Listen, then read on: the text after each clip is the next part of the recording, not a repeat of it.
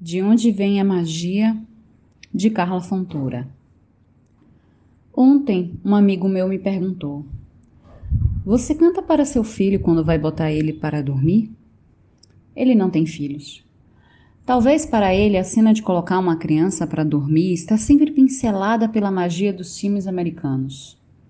Sinto muito, amigo. Aqui a magia da cama é fazer um menino saltitante e irredutível ficar parado e fechar os olhos. Pois saiba você que a magia sempre foi sorrateira e traquina. Não aparece como propaganda de margarina.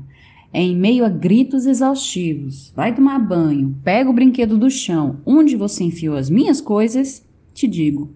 Foi no meio da noite mal dormida, cansada de teta doendo, que meu bebê, com seu bracinho pequenininho, me deu seu primeiro abraço. E eu foi desajeitada, andando numa praça com uma criança que descobriu que andava, que notei.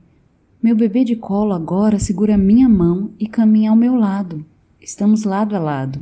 E o coração ficou apertado.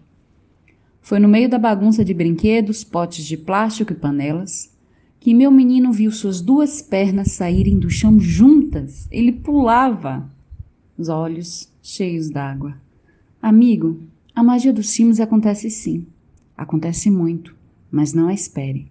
Ela é sorrateira, faceira e deixa a gente assim, sem eira nem beira.